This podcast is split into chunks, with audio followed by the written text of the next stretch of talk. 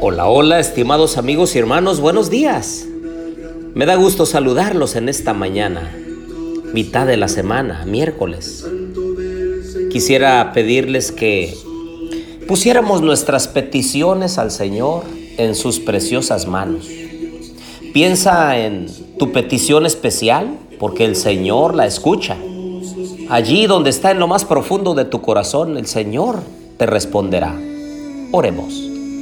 Querido Dios y bondadoso Padre, en esta mañana venimos, Señor, cargados de gratitud, porque hasta aquí nos has ayudado, nos has sostenido, nos has librado, Señor, de muchas situaciones difíciles.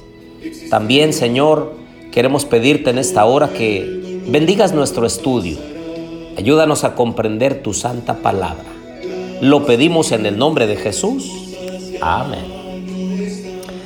Bienvenidos a la serie Los Comienzos, les habla su amigo y hermano Marcelo Ordóñez. Los invito a abrir su Biblia allí en Génesis ahora el capítulo 43. Después de que se acabaron los alimentos, Jacob le dijo a sus hijos, vayan por favor y desciendan a Egipto y traigan más grano para que no muramos. Los hijos le recuerdan, le dicen, papá, ya te hemos dicho una y otra vez. Ya hubiéramos ido unas dos veces, ida y vuelta. Pero no debemos ir solos. Tenemos que llevar a nuestro hermano Benjamín.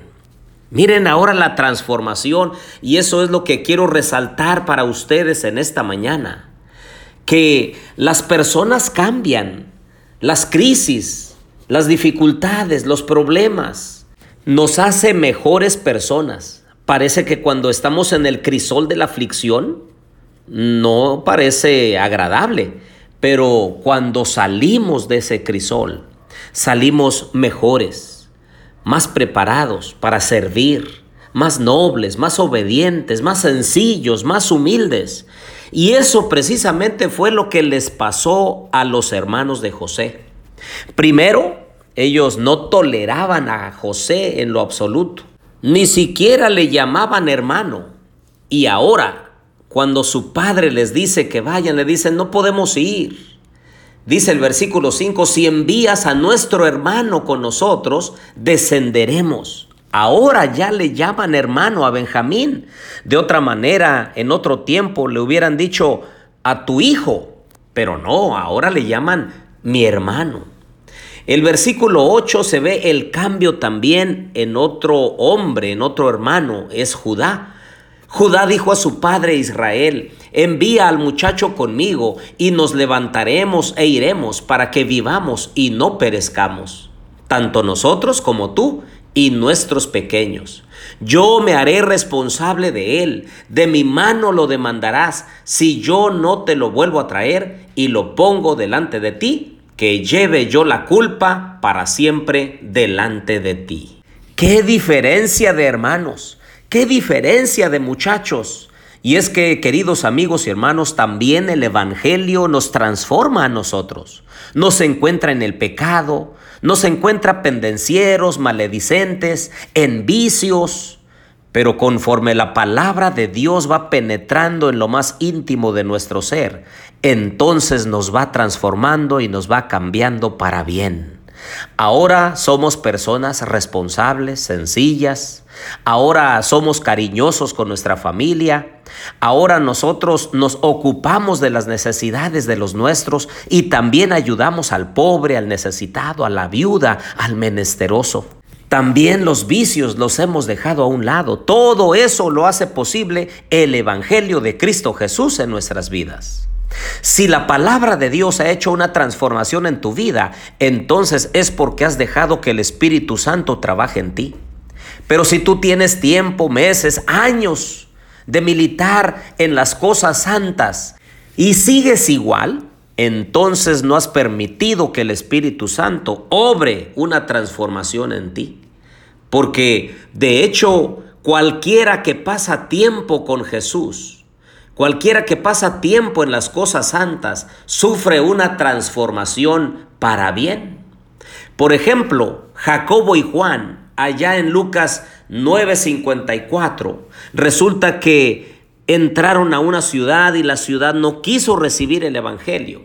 Entonces dijeron ellos, al ver esto sus discípulos Jacobo y Juan dijeron, Señor, ¿quieres que mandemos que descienda fuego del cielo y los consuma?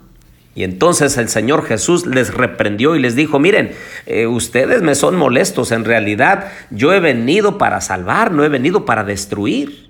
He venido para que las personas tengan vida y la tengan en abundancia. No he venido aquí para castigar a nadie.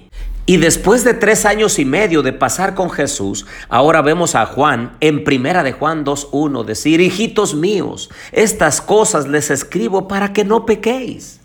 Pero si alguno hubiere pecado, abogado tenemos para con el Padre, a Jesucristo el justo. ¡Qué transformación!